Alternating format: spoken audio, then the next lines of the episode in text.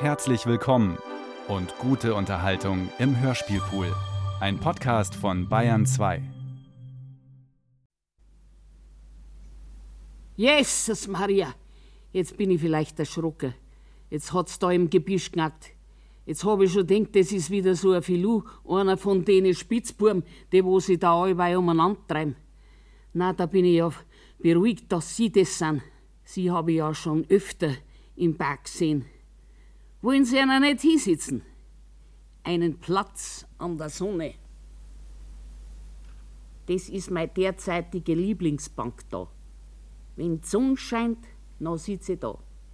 Sonst schon auch einmal, wenn's warm genug ist. Aber wenn die Sonne scheint, dann halte mein Kopf so zurück. Vielleicht ist einer das schon einmal aufgefallen. Das ist nämlich wegen meine Brunchen. Verstehen's?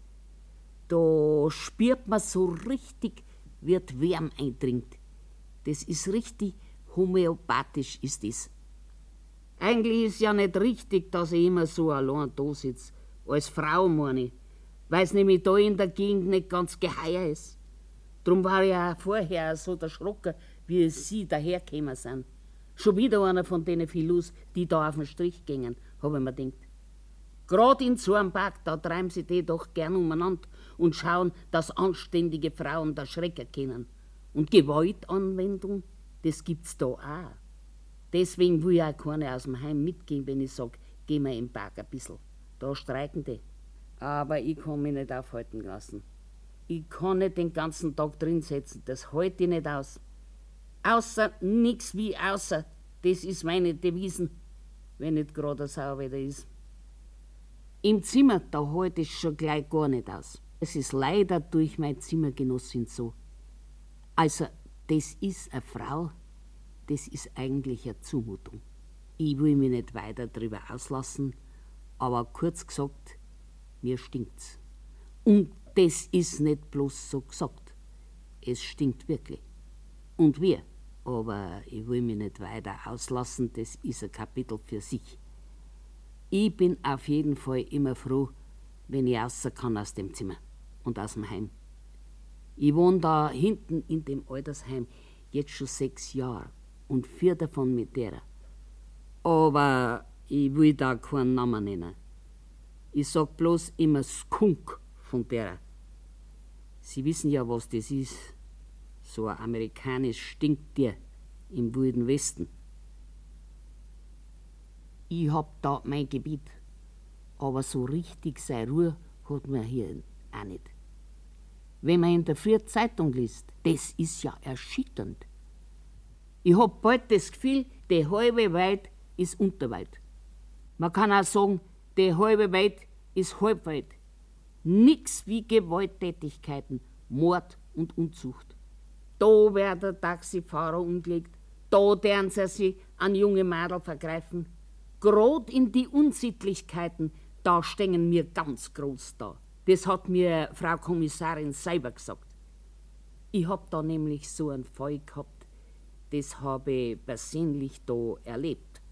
Nicht auf der Bank, aber in dem Berg. Deswegen hat es schon seine Gründe, dass ich grad so erschrocken bin. Und deswegen habe ich auch immer ein schlechtes Gefühl, wenn ich da so allein sitze. Aber was soll ich machen? Ich kann da nicht den ganzen Tag im Zimmer sitzen, wie der Skunk da. Und im Heim da hält es auch nicht aus.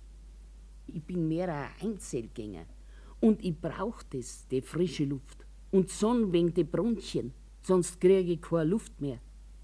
Der Doktor, der hat mich ausgelacht. Liebe Frau Benzberg, hat er gesagt, ernene Bronchien sind doch wieder bildschön. Was wollen's denn? Ja, ja, von wegen. Und was rasselt da allweil so? Aber ich bin ja bloß ein Kassenpatient. Da reißt sich kein Arzt den Haxen aus. Und der Heimleitung habe ich das auch unterbreitet. Ich hab gesagt, ich bin wegen meiner Bronchien in Gefahr. Und ich kann's deswegen nicht vertragen, dass ich mit einer Frau zusammenlebe, die wo mich in der Beziehung schwer belastet. So hab ich das ausgedrückt. Ich hab ja nicht schreiben können, das Weibsbild, das stinkt. Das stinkt wie ein alter Fisch. Und ein Kas, den legt die auf die Heizung, dass er reif wird. Und das nicht bloß mit den Stinker, Mainzer und sowas oder Rockfor. Na, da legt die sogar an Scherbe auf. Das heißt doch eigentlich Frischraumkas. Und das habe ich dir auch gesagt, hundertmal und mehr. Frischraumkas. Den muss man frisch essen. Den kannst nicht auf die Heizung legen, bis das er stinkt und gelb wird. Das ist doch eine Sauerei erster Klasse. Das kannst einem zivilisierten Menschen nicht zumuten. Da habe ich mich energisch beschwert. Und dann ist das sechs Tage gut gegangen und da hat es schon wieder ihren Kas irgendwo versteckt. Unterm Bett, hinterm Papierkorb, oben auf dem Schrank, hinter der Heizung. Ich hab bald das Gefühl, dass sich das schon in dem ganzen Gebäude festsetzt, der Gestank. Da heraus, da ist Luft sauber. Das ist direkt unheimlich gut für meine Brunchen. Aber so ganz hundertprozentig tut man sich da als alleinstehende Frau auch nicht fühlen. Ich mein immer, die Leute deren einen schief anschauen, wenn ich da so allein sitze. Aber so eine alte Schadecken, wer tut denn da noch drauf spekulieren? Aus dem Alter sind wir ja raus. Ich heiß ja nicht Sarah. Aber das sagt man alles so. Für die Perversen da, da sind wir immer noch interessant genug. Die schleichen doch immer nur umeinander und suchen sie ihr Opfer. Deswegen bin ich ja gerade so erschrocken. Ich mein, da hat sich schon wieder einer durchs Gebüsch an mir angemacht. Und jetzt lasst der Tosen aber. Aber von sowas, da wollen wir jetzt lieber nicht reden. Dafür ist weder viel Ski. Sie erlauben, dass ich beim Reden den Kopf so hoch halte, wie so eine Sonnenanbeterin. Das ist am besten für meine Brunchen. Richtig lindernd. Wenn ich bloß schon was grären sich, da wird's mir schon besser. Ich bin ein Mensch, der braucht einfach was Gräns. Eigentlich haben wir ja auch einen Garten im Heim, also am Heim. Ein bisschen klar, so ein schmales Handtuch, aber grä. Schön grä mit Bänke und Blärmen, alles richtig. Aber trotzdem, da sitze ich nicht gern. Da ist man, verstehen Sie, man ist da bloß so unter sich. Man sieht sie von in der Früh bis auf die Nacht und dann auch noch im Garten. Und die ganze Zeit die Rederei über Gesundheit. Die eine hat einen künstlichen Darmverschluss unter der Gürtellinie, da hat die so ein Backerl, einen Plastikbeutel oder sowas. Und das klappt auch nicht immer. Aber das ist so ihr Leib- und Magenthema. Das kann ich ja verstehen. Aber man muss auch Verständnis haben dafür, dass mich das nicht so interessiert, dass ich mir jeden Tag das Neueste drüber anhören muss und die andere hat ein Nervenleiden und Reimer und Reimer und Reimer. Und bei einem anderen tut's Herz nimmer so richtig, da klappert alles, was nur grad klappern kann. Und da drüber reden die den ganzen Tag. Ich kann das bald nimmer hören. Ich mein immer, das kann übertragbar sein, dass das eines Tages irgendwie auf mich überspringt und ich muss sehen, dass ich mit meinem eigenen Corpus Delicti in Ordnung komme.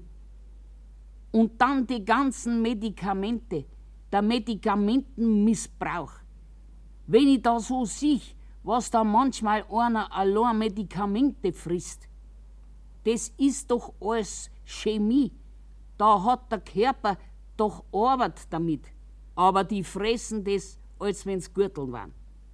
Und wenn das rezeptpflichtig ist und die kriegen's nicht, nachher beschaffen sie es unter der Hand. So im Tauschverfahren.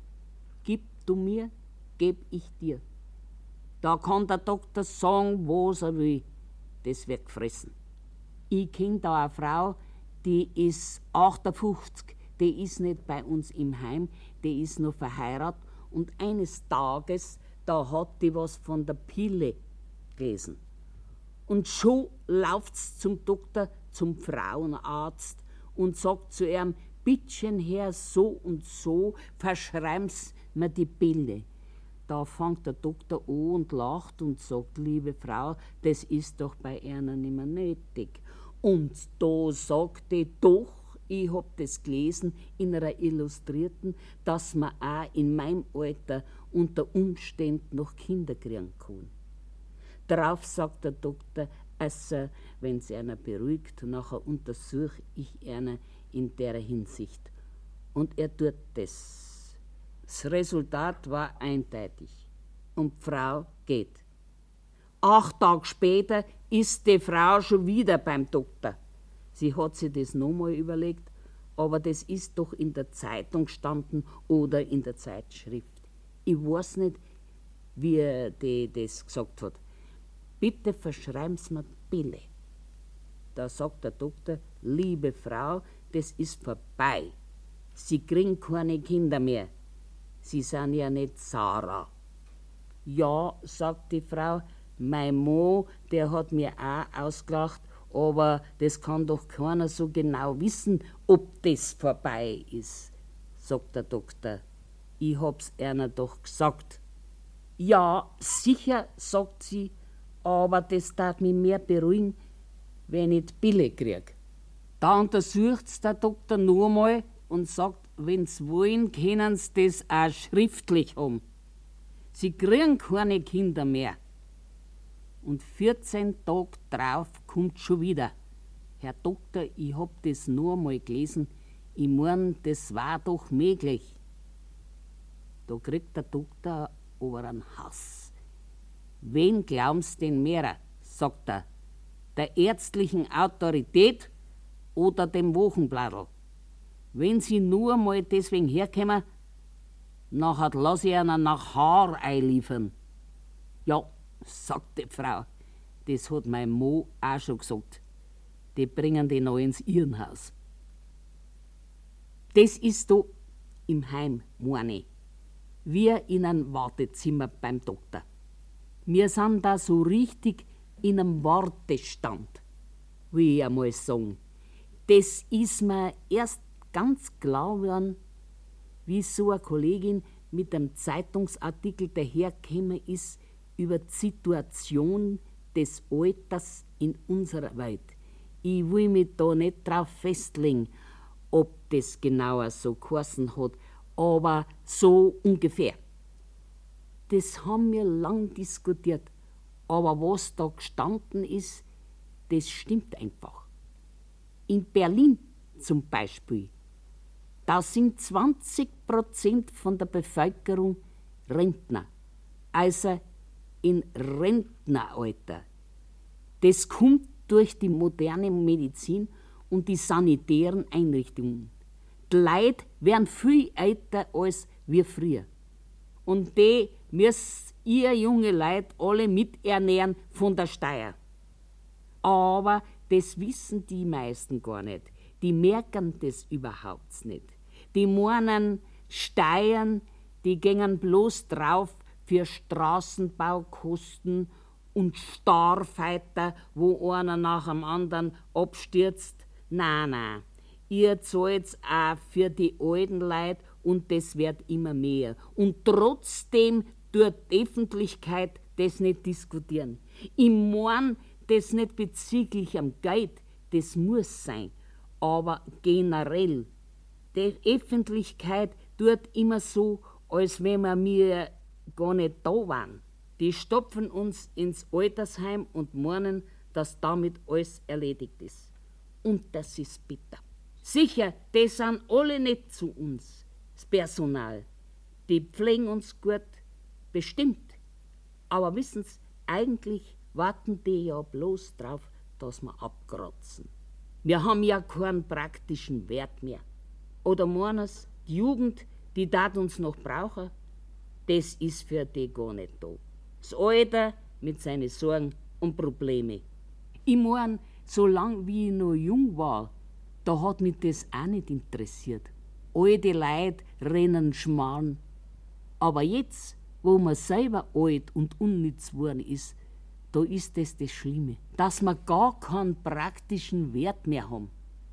Wir sind da so richtig in einem Iglu oder wie man das heißt. Aber man sollte doch meinen, dass die jungen Leute das wissen sollen. Dass die da auch mal landen, aber das deren die ignorieren. Wir sind in einem Wartestand. Wir werden zu Tode gefiedert. So ist es. Aber damit will ich einer nicht behelligen, dafür ist das Wetter viel schön. In meinem Alter, da ist es mit dem Appetit ja nimmer so. Ich pass auch immer auf, dass es nicht schwer ist. Ich geh da lieber und hol mir einen Joghurt für auf die Nacht, als dass ich da alle Butterbrote auf ist. Wenn ich da bloß so denk, was da manche nur so verschlingen, in der Beziehung ist ja meine Zimmerkollegin unschlagbar. Die haut sie auf die Nacht nur einmal einen Ranzen so voll und nachher in der Nacht, in der Geisterstund, da fangt schon wieder an und sucht umeinander und macht sie noch ein Butterbrot. Ohne das kann's nicht leben, sagt's. Früher, da hat's auch noch ganz ungeniert das Licht aufgeschaltet und ist da auch so umeinander gegangen. Aber das habe ich dir austrieben. Das kann ich einer sagen. Es dauert ja immer so lang, bis unser ein schlafen kann. Und kaum ist man da so richtig im Moorfalls Armen, da fängt die an und quietscht mit dem Bett und läuft umeinander und macht's Licht auf. Das habe ich mir aber verbeten. Jetzt macht's das mit einer Taschenlampe. Da tut's jetzt mit dem Licht umeinander fahren und macht sie das Butterbrot. Und wenn die Butter stark ist, wie man auch so sagt, als er ranzig ist, das macht auch nichts. Und dann fingerdicken Käse drauf. Und der Käse, der muss voll reif sein. Und das ist die größte Gemeinheit überhaupt. Meistens kriegen wir ja nur frische Käse, Streichkäse, Scherwe und so. Und das nimmt die mit, das tut sie sich bei Kolleginnen auch noch einsammeln, die das nicht essen. Oder eintauschen gegen Wurstaufschnitt. Und dann nimmt sie das mit in unser Zimmer. Ausgerechnet in unser Zimmer. Und tut das auf die Heizung legen im Winter, wenn ich nicht aufpasse, damit der das richtige Aroma kriegt. Ich kann einer sagen, das habe ich der austrieben. Aber jetzt tut sie einen Käse ins Nachtschrankel eine und sperrt's ab. Oder im Spind oder obendrauf oder hinter meine Blumentöpfe, die wo ich ja extra heg und pfleg, dass die Luft verbessern. Das benutzt die als Versteck. Das ist doch schon langsam krankhaft, oder? Da kommen wir manchmal grad wie ein Detektiv vor, wie ein Spürhund. Ich find das Zeug überall. Neulich habe ich sogar einen Kas in einem Aktenordner gefunden. Die sammelt da Artikel aus Zeitungen und so und am ganzen Bett, das ist alles gestopft voll drunter von dem Zeug. Über Städte und Länder dort zusammen 20 Aktenordner. Die hat noch nie nachgeschaut, aber gesammelt muss werden. Und einmal hat's da einen Kas drin versteckt. Das war ein bisschen zu lang. Das hat selber vergessen. Da habe ich aber einen Krach geschlagen. Da habe ich beantragt, dass der ganze Krempel außer muss. Und nach langem Hin und Her ist das denn auch passiert. Die haben das in der Mittagszeit gemacht, wegen der Diskretion, weil das ja Privatbesitz war, was die da in Gang ausgebreitet hat. Und dann jeden Aktenordner hat's verteidigt wie eine Löwin ihre Junge. Da hat die eine Blärerei gemacht. Den brauche ich aber, den brauche ich ganz unbedingt, der auch und der ebenfalls. Wenn's nach der gegangen war, da hätte ich das ganze Zeug wieder unter das Bett und nix hätte sich geändert. Aber ich hab ja die Heimleitung richtig präpariert, da waren's denn unnachsichtig. Acht Aktenordner haben sie ihr zugestanden und das andere Klump ist in eine große Kisten einergekommen und die haben's im Keller deponiert. Ich mein, acht Aktenordner, das ist doch mehr wie genug. Da hab ich noch aber genug damit, dass ich das kontrolliere, wenn der einmal fort ist. Wenn's nach mir gegangen war, da hätten wir das ganze Zeug auf dem Hof geschmissen, ein Kanister Benzin drüber, ein Zündheizel hin und alles war verbrennt. Benzin drauf, ein Feuer hin und so richtig in Flammen aufgegangen. Aber von wegen Frieden und Eintracht wiederhergestellt, wie die Heimleitung gesagt hat. Da hat die angefangen und wollt mir schikanieren nach Strich und Faden. Ich müsste auch die Hälfte von meinen Pflanzen abgeben. Ja, so weit kommt's nur. Für was habe ich denn die Pflanzen im Zimmer aufgezogen? Damit sie einen Sauerstoff machen gegen den Gestank, den die macht. Das muss doch neutralisiert werden. Und dafür habe ich mir die Blumenbank angeschafft fürs teure Geld. Und weil ich ein Mensch bin, der Gräer braucht. Und das darf man das streitig machen. Das will man die abspenstig machen, die alte Schnallen vom Viktualienmarkt. Hälfte raus. Ja, ja, so weit kommt's noch. Ich hab so viel Blärmerdepp wie auf die Blumenbank aufgegangen. Nicht mehr und nicht weniger. Und mehr kommt in das Zimmer nicht einer. Das war von Anfang an klar festgelegt mit der Heimleitung. Und weniger auch nicht. Soll sie doch frei, dass da was ist, wo's ihrem Gestank kompensieren tut? Da gehe ich keinen Schritt zurück und wenn sie die den Teufel verschreibt. Pflanzen bleiben drin. Das gebe derer schriftlich auf Stempelpapier. Pflanzen bleiben drin. Das sind meine Pflanzen, die hab ich großgezogen, da los ich nix drauf kommen. Die soll bloß aufpassen. Die hab ich schon lang im Visier, alte Mistkäfer. Also, ich hau doch bei jeder Gelegenheit das Gib ab. Das können Sie mir glauben. Wenn man doch wenigstens ein bisschen ein besseres Gefühl hätte. Ich hab immer Angst, da passiert was.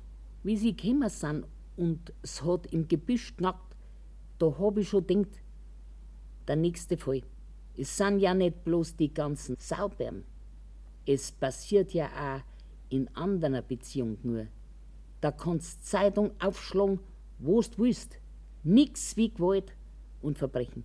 Und es macht auch vor uns nicht halt. Im Gegenteil, sogar in unsere Kreise. Also das war furchtbar, wie ich das gelesen habe dass da in einem Stift die eine Frau die andere verbrennt hat. Im Bett. Und dann hat sie auch noch mit dem Krückstock aufgehaut. Immer aufgehaut, bis das die kaputt war. Das kann man sich gar nicht ausdenken. Also, es passiert wirklich nur. Nur. Aber ich kann doch nicht den ganzen Tag im Heim bleiben. Ich bin doch mit der Viktualienmarkt schnallen im Zimmer oder ich sitze mich mit den anderen zusammen und es werden medizinische Probleme diskutiert. Da wird man krank davon. Es gibt natürlich hier und da auch eine Kollegin, mit der kann ich mich dann auch ein bisschen allgemeingültiger unterhalten. Aber die gingen ja nicht mit da außer. Einmal, das war im September 65, da habe ich eine Frau so weit gehabt, dass mit mir ausgegangen ist im Park. Und ein paar Mal ist auch gut gegangen. Ich hab mir schon gedacht, das spielt sie ein, zwei Frauen werden die nicht belästigen. Und da passiert folgendes. Es war so ein Army, das habe ich gleich an der Hosen gesehen, das Kacke von den Soldaten. Und der läuft da so an der Bank vorbei. Eine andere Bank ist ja klar, wo ich seitdem naturgemäß nicht mehr sitze und ich mein, der macht Waldlauf. Gut.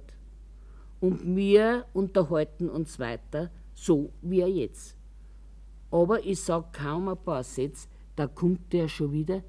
Ich hab gemeint, da hinten war dem sein Wendepunkt, jetzt läuft er zurück. Und prompt kommt das dritte Mal vorbei. Da war ich schon alarmiert. Meine Kollegin, das war so eine Ängstliche, die sieht nichts, wenn's nix sehen will. Und die habe deswegen auf den Ami aufmerksam gemacht. Ich hab gesagt, pass auf, da stimmt was nicht. Und prompt läuft der wieder vorbei, hin und her, immer an der Bank vorbei. Sie können mir glauben, dass ich den genau im Auge gehalten hab. Nicht so direkt, verstehen Sie? Bloß so in die Augenwinkel. Da hab ich ihn genau beobachtet. Und wie der neben Baum, geh, daneben, wie er da so feierlich seine Hosen obergelassen hat, so ganz feierlich, so hab ich laut geschrien, der Tepik, hab ich geschrien, der Tepik, Imbezil, alle hob, pervers, alle hob. Wissen Sie, ich kann noch ein bisschen Englisch aus der Besatzungszeit damals.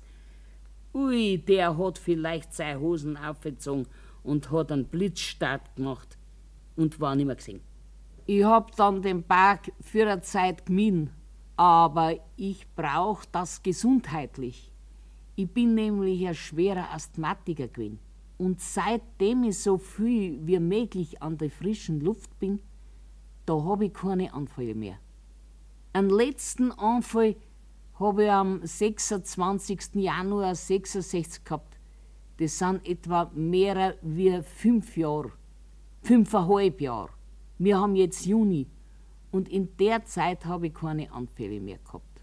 Aber davor, also das kann sich keiner vorstellen, der das nicht am eigenen Leib miterlebt hat. Das kommt wie geflogen und zack, draht's die Luft ab. Das ist, als wenn ein Stück Wäsch ausgerungen wird. So draht es da im Hals die Luft ab. Zack, da hast du Todesangst. Da kriegst du einen Todesschweiß auf der Stirn. Da meinst, jetzt geht's über den Jordan. Und nix hat geholfen. Nix. Ich hab bestimmt eine ganze Badwanne voll Medikamente gefressen. Es hat alles nichts genutzt.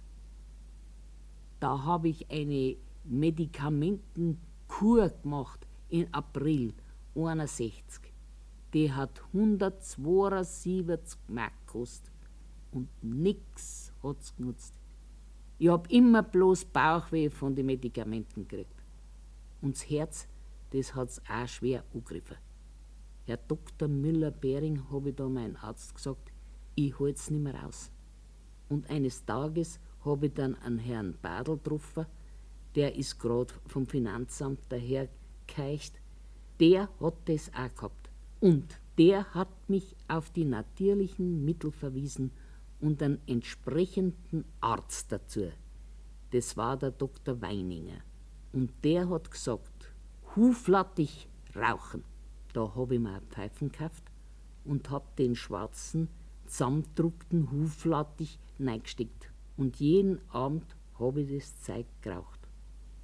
Und mirs habe ich mir auch gekocht von dem Huflattich es gibt Sachen, die schmecken besser, aber es gibt auch Sachen, die schmecken schlimmer. Ich war bei einem gewissen Dr. Arnolds in Behandlung und der hat mir eine eigene Mischung gegeben. Das war aber zu viel. Herr Doktor, habe ich zu dem gesagt, das schmeckt ja, Sie erlauben, dass es klar sagt, das schmeckt ja wie eine Affenscheiße. Da fängt der Hund lacht und sagt, Frau Benzberg, haben Sie denn schon mal sowas gegessen? Ich sag, na, Herr Doktor, aber so stell mir's vor. Das Rezept hat mir der nimmer verschrieben. Ich hab immer nähere Beziehung zu den Pflanzen. Dafür hab ich's auch im Zimmer, auf der Pflanzenbank. Und das tut die bekämpfen. Können Sie das verstehen? Da kann ich machen, was ich will. Demogiert sie. Und wenn ich fort bin im Winter, da reißt das Fenster auf. Die tut sonst nicht liften, die tut bloß stinken. Aber da reißt das Fenster auf, sperrangelweit, bis das Bladel fleckig werden und verglühen. Ich habe mir erlaubt, eine Zigarette zu rauchen, Frau Benzberg, sagt das Mistviech. Und da Sie so geruchsempfindlich sind, habe ich daraufhin gelüftet, falls Sie nichts dagegen haben. Falls ich nichts dagegen hab, ja, ja. Und dann so aus Versehen am Pflanzentisch vorbeistreifen, dass so ein Bladel abbricht, so ganz aus Versehen. Dies ist ja auch kein Treibhaus, werte Frau Benzberg. Also wenn ich kund ihr wollt, der da das heimzahlen. Auf Heller und Pfennig. So eine Person, das ist doch eine Zumutung. Bei der gibt's bloß ein Wort. Und das ist Reimer, Reimer und nur mal Reimer. Das fängt mit Reimer in der Früh an und Reimer zum Mittag und zum Kaffee. Und obens Reimer und nachts Reimer und Reimer Pinken und Reimer Jackerl und Reimer Büferl. Nix wie Reimer im Winter wie im Sommer. Und das geht so über Jahre so hin. Und das zweite Wort ist Reimer. Da setzt sie die hin und tut sie nimmerieren. Ich darf mich heute nicht bewegen, Frau Benzberg. Das geht mir wieder durch den ganzen Körper bis in die Zehen. Aber in der Nacht zum Butterbrot machen, da kann's umeinander laufen. Da geht's nachher wieder. Und tagsüber, da ist die nicht auszukriegen. Da sitzt und qualmt Pfeiferkopf und laboriert mit heißen Umschlägen und mit einem elektrischen Heizkissen und Kabiskumpaste. Und am liebsten tat sie sich einen halben Tag in so Moorbäder suhlen, damit aus dem Gestank überhaupt nimmer rauskommt. Da hätte ich nachher so ein Moorleich im Zimmer. Mensch, mit der bin ich vielleicht geschlagen, wenn's bloß wenigstens einmal so richtig in Kur gehen tat und ich hätt einmal ein bissel der Ruhe für ein paar Wochen. Aber so schlimm ist es bei der nicht, sonst hätt's der Doktor schon längst geschickt. Aber lamentieren, das kann's und wir. Und nix wird gemacht im Zimmer. Da hängt die alt Weiberhosen umeinander, kaum dass man im Zimmer ist. Und das Bettzeigel, das wird ja regelmäßig gewechselt vom Heim aus. Aber ich weiß nicht, wie die das macht. Das schaut immer aus wie durch einen Entenarsch gezogen. Die Heilsalm und so, es ist furchtbar.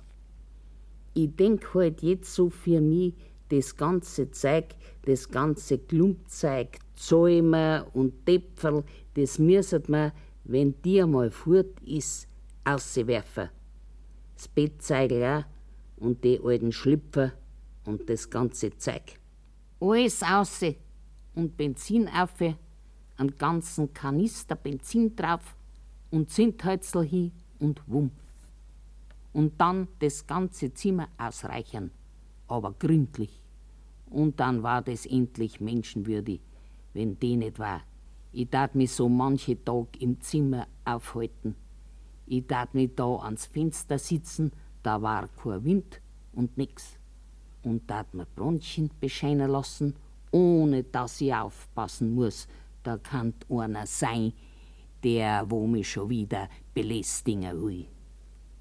Wenn's nicht gerade so schitt, dass man keinen Hund mehr vor die Tür jagt, sitze ich da Tag für Tag. Aber ich muss einer sagen, seitdem mir das passiert ist, da hab ich keine rechte Ruhe mehr. Da ist immer was gespannt in mir, so in Alarmbereitschaft. Sie können jetzt natürlich sagen, ich bin schon hundertmal da gesessen und mir ist was passiert. Stimmt. Gebe ohne weiteres zu. Aber ein gebranntes Kind, Sie wissen schon, und mich haben die in der Beziehung zweimal gebrannt.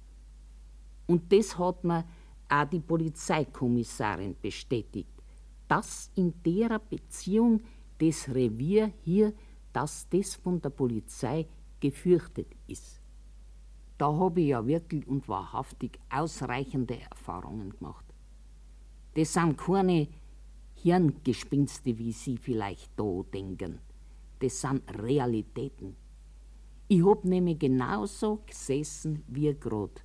Da Augen zu und den Kopf so zurück, dass die Sonne meine Brunchen anstrahlt. Und auf einmal da höre ich was knacken, genau so wie vorher, wie ich sie gehört hab. Deswegen hab ich da ja auch gedacht, jetzt fängt das Spiel schon wieder an. Das war genau die gleiche Situation, möchte ich einmal sagen. Es hat also knackt und ich denk, was knackt denn da so? Und mach Augen auf und schau auf die Seiten, so nach der Seiten. Und was siehe? Da steht doch wirklich einer und hat Hosen oberlassen. Und Augen hat er so raus, so richtige Glubschaugen.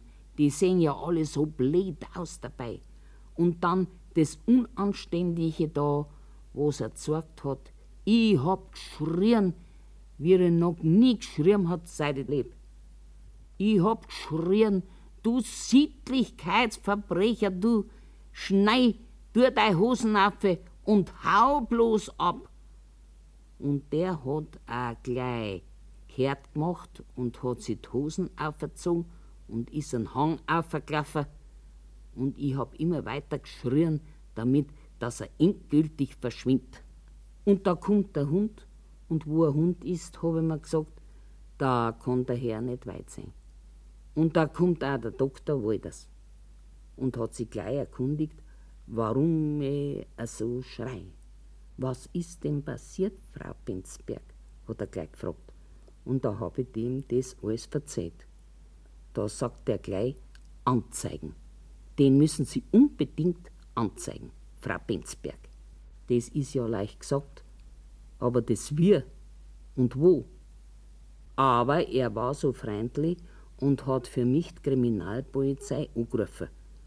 Und wie ich schon denke, es passiert doch nichts, die haben das zu den Akten gelegt, da kommt der Kriminalinspektorin, die kommt also zu mir ins Heim und hat eine Mappen gehabt mit rund 200 Verdächtige, alle in der Beziehung. Männer zwischen 7 und 70, hätte ich fast gesagt alle zweimal aufgenommen, von vorn und von der Seite. Und immer Gesichter so greisli, die Augen aufgerissen vom Blitzlicht oder so. Also, ich hab denjenigen nicht erkannt. Leider nicht. Ich hab den in meinem Todesschrecken auch nicht so genau angeschaut. Nur das Unanständige da und die Glubschaugen. Und Hor also, die waren zurückgekampelt und das Alter, also das wird so Mittelalter gewesen sein. Mehr habe ich nicht sagen können, so leid's mir da hat. Aber bei der Gelegenheit, da hat mir die Inspektorin gesagt, vertraulich, dass die Gegend in der Beziehung gefürchtet ist. Aber einen ganzen Tag im Heim, das ist auch nichts für die Frau Benzberg. Also das taugt generell nichts. So alte Leute unter sich. Das ist da so richtig abgeschlossen von der Außenwelt.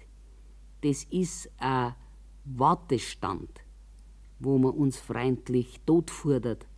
Aber das habe ich schon gesagt. Und deswegen ist es auch immer dasselbe was die da so einen ganzen Tag verzeihen.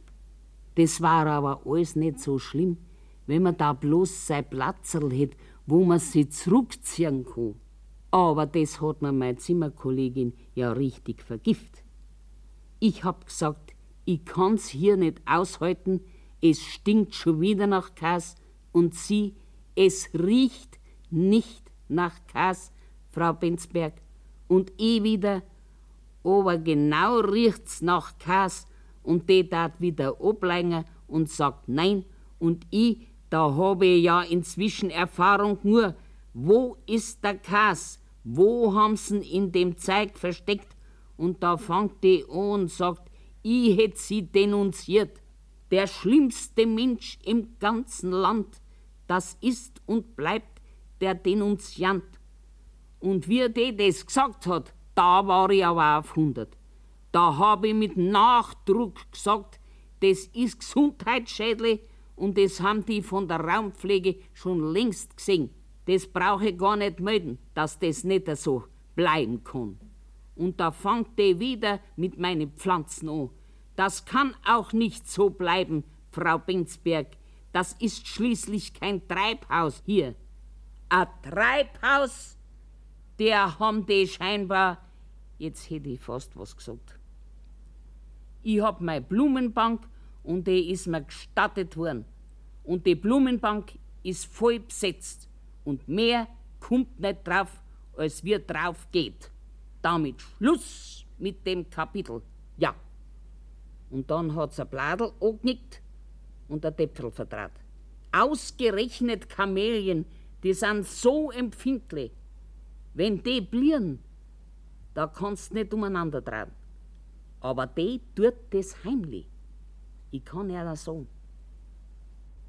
Aber immer so in der Gemeinschaft, das ist auch nicht mein Fall. Immer zusammensitzen und singen und diskutieren. Und vorm Essen und manchmal auch danach, da der man singen, bloß weil der Herr Flatten einmal Chorleiter gewesen ist und ich kann gar nicht singen. Mein Vater hat immer gesagt, Agnes, du bist der erschlagene Nachtigall. Und dann draußen im Garten die ganzen Diskussionen wegen Gesundheit. Das geht um nichts anderes. Darmverschluss und Herzattacke und Nieren und Galle und Leber und Lung und Rheuma, Rheuma, Rheuma. So geht es ununterbrochen. Und dann verzeihen sie sich von die schlimmen Fälle im Heim und das ist ja meistens unappetitlich. Da hat eine Frau überall hingemacht, auf den Teppich, in einen Papierkorb, ins Waschbecken. Die hat da so einen Rappe gekriegt. Und eine andere Frau in der Siechenstation, die hat sie wund gelegen, da sind richtige Hautfetzen abgegangen. Und wenn die da ein Salm drauf deren, ich hab da manchmal so richtig einen Frosch im Hals, wenn ich das hör. Aber es gibt so Frauen, die können sich da dran weiden, auch am Tod. Wir haben da so eine Friedhofshyäne, die muss bei jeder Beerdigung, da muss die dabei sein. Der ist in der Beziehung richtig gierig. Einmal hat sogar eine Kühlzelle besichtigt mit einem Toten drin. Da war ein Mo vom Friedhof, der hat da zusammengehört und da hat die gesagt, ich bin verwandt und äh, so weiter. Und da hat die das inspiziert. Der Sarg, der ist auf dem Gesteig gestanden und Kacheln überall und oben so ein Apparat für die Kühlung. Und was die manchmal zum Verzeihen haben, da ist ja meine Zimmerkollegin ganz groß. Die suchen alle ins selbe Haferl. Ein Selbstmörder, den haben sie erst nach neun Tagen im Wald gefunden. Und da haben sie zuerst gedacht, der hat Boxhandschuhe an. So dick und blau-violett. Aber wie es richtig nachschauen, da waren seine Hände. Und sowas, sowas deren die verzeihen. Wenn ich einen Kas riech, da muss ich immer an die Sachen denken. Die verzeiht es, dass man sie freien kann, dass mit ihr noch nicht so weit ist. Die meinen, uns kann das nicht so schnell passieren. Ja, vom wegen. Schnell tritt der Tod den Menschen an. Das braucht ja heutzutage noch nicht einmal ein natürliches Endzeng. Da braucht man ja bloß aussehen über den Zebrastreifen und schon bist hin. Im vergangenen März hat's einen alten Mann 15 Meter weggeschleudert. Den Rest hat man nicht mehr brauchen können. Aber man braucht das Heim ja nicht verlassen, dass man gefährdet ist. Was da im Altersheim passiert ist, das ist ja wirklich eine sprechende Mahnung. Wie ich das gelesen hab, ich war wie vom Donner gerührt, dass das möglich ist. Die haben sich gestritten und dann hat die eine, die war auch noch Bein amputiert, die hat angefangen, Zintheizel sammeln. Und Benzin, also Reinigungsbenzin. Und immer mehr Zintheizel, das waren schätzungsweise 2000 Stück. Und die hat's übers Bett verstreit, das heißt, zuerst hat sie ein Benzin übers Bett geschickt, wie er die andere geschlafen hat. Und dann Zintheizel 2000 Stück. Und dann hat selber 20 Schlaftabletten genommen und dann das Bett angezogen. Und das ist gleich losgegangen, zack. Und die andere ist gleich in die gefahren und schreit und kann nicht außer. Und da packt die andere, die Bein amputierte mit den 20 Tabletten, da packt die einen Krückstock und hält sie an einem Stuhl fest und haut auf, dass die aus dem brennenden Bett nicht rauskommt. Und aufverkaut und immer bloß aufverkaut, bloß nur aufverkaut und auffe und aufgekaut und aufgekaut und immer bloß aufgekaut und auffe und aufgekaut, aufgekaut